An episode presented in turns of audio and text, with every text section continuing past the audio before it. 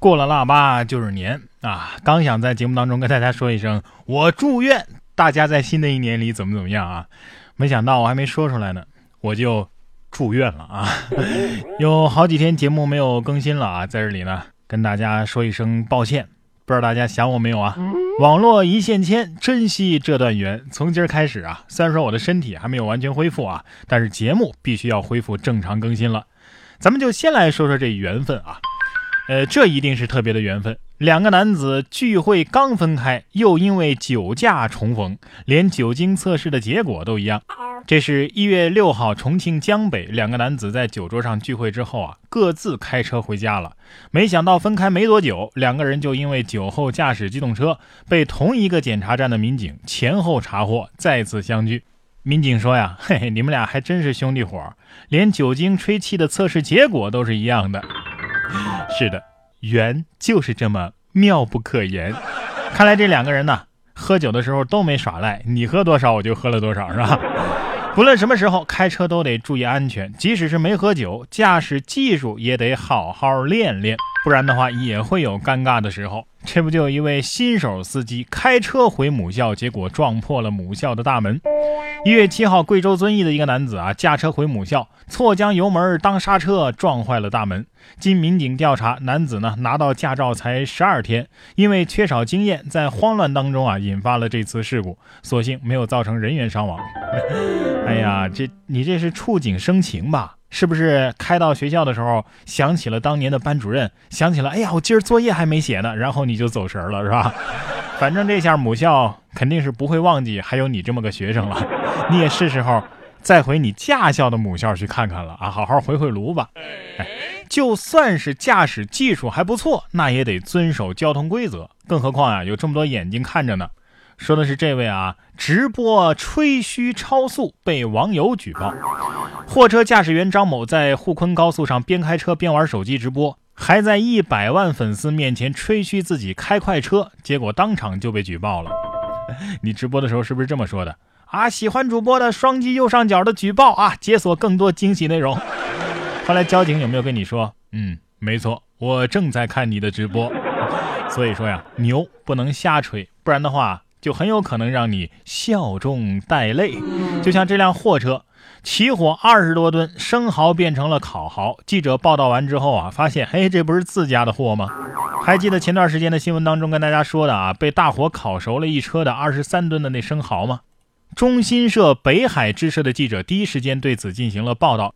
这条新闻呢，在随后的两三天内呢，是持续的成为了热点。然而这个时候，报道这条新闻的记者接到了自己母亲的电话。那一整车变成烤蚝的生蚝啊，正是他自家的货物。哎呀，是不是这样的？妈，我我这年底冲业绩呢，我还差一个报道，实在是找不到新闻了。要不您给安排一下吧？然后妈说：“儿子，妈这就给你安排一车货呀！”啊，这个记者心里有没有这样想？嗨，早知道这车货是我自己家的，我当时报道完就应该直接坐在地上开吃啊，是吧？至少不那么浪费嘛。不是，你有一车生蚝的生意，你还当什么记者呀？啊？同样是真香现场，这儿有位大妈呀，担心阴天发霉，在家里烤香肠起了火。消防说呀，到处都是一股香味儿。一月九号，江西宜春一个小区的窗户啊冒烟，屋内起火，邻居见状赶紧报了警啊。消防到场之后发现，竟然是户主大妈在家里烤香肠，可能时间太长了，又没有人看守，所以烤出的这个油啊掉入到火炉当中着了火。经查，因为大妈担心阴雨天香肠会发霉，所以才在家里用炉火烤香肠。所幸呢，没有人员伤亡和大的这个财产损失。哎呀，烤香肠的时候，你居然还能去别的地方？要是我，我肯定一边烤一边就吃了。所以最后这香肠烤熟了吗？啊？冉哥说新闻，新闻脱口秀。这快过年了，陆陆续续的呢，各位的聚会可能也会越来越多啊。不知道各位男同胞们，你们出门的时候，这手里的私房钱够用吗？不得不说，现在的男士啊，想藏点私房钱真的是太不容易了。这儿有一位安徽的胡先生，藏了一万六的私房钱，结果呢，藏钱的这个鞋被偷了。报警的时候还说呀，千万别告诉我老婆呀。安徽的胡先生报警称，放在楼道里的鞋子被偷了，鞋里藏了一万六的私房钱啊！叮嘱民警千万不要通知他老婆。民警找到这四名偷鞋的少年，发现鞋里根本就没有钱。原来胡先生的老婆早就发现这些钱了，早就收起来了，就等着他主动交代呢。好了，现在不止你老婆，全中国都知道你存私房钱被发现了。所以各位不要怀疑你自己老婆的智商，在家里人家个个都是侦探，你知道吗？反倒是偷东西的贼真是越来越笨了。除了那几个只偷到鞋的，这儿还有个蒙面贼啊，撞碎了玻璃门就偷走了八部模型机。店员说呀，这手机都还没有门贵呢。一月十一号的凌晨，江苏扬州一个男子用身体撞碎玻璃门闯入手机店盗窃，抢走了八部手机。店员称啊，这八部手机呢都是模型机，还没有被撞坏的那个玻璃门贵。目前店家已经报了警。撬不开门你就直接撞开，你也是个狠人呐啊！好了，这下玻璃门以后有的吹了，不是我吹啊，我比那八部手机都还值钱呢。撞坏了玻璃门还好啊，这只撞坏了奥迪的二哈，真不知道是该说他幸运呢还是倒霉呢。说二哈从十楼跳下砸坏路边的奥迪车，主人要赔两万多。一月九号的下午，重庆九龙坡区南方花园小区，一条哈士奇从十楼掉下，砸坏了路边的一辆奥迪车。不一会儿呢，这只二哈的主人，一个二十多岁的妹子啊，就哭着跑向二哈，问他：“哎呀，狗狗你哪里疼啊？”不是十楼掉下来，你还问他哪里疼？你还不如问他哪里不疼呢，是吧？车主看到此情此景呢，也没有生气啊，而是很豁达的安慰妹子。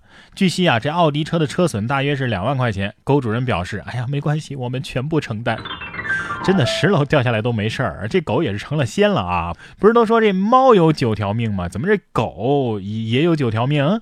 不过呢，既然是二哈呀，我相信它如果真的能够跟主人对话的话，那结果肯定是这样的：主人说：“疼吗，二哈？”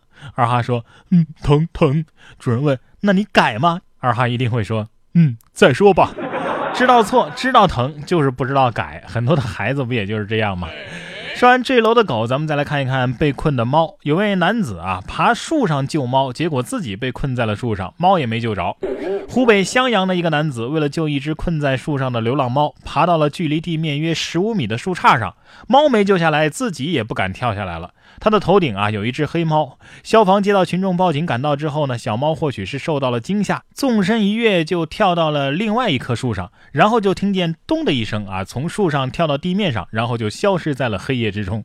消防呢就把这个男子啊给救了下来。猫心里想，干嘛呀？我只是想看看夜景，你上来干啥呀？啊，对呀。其实这应该是黑猫警长吧？是他叫人来救这个男子的吧？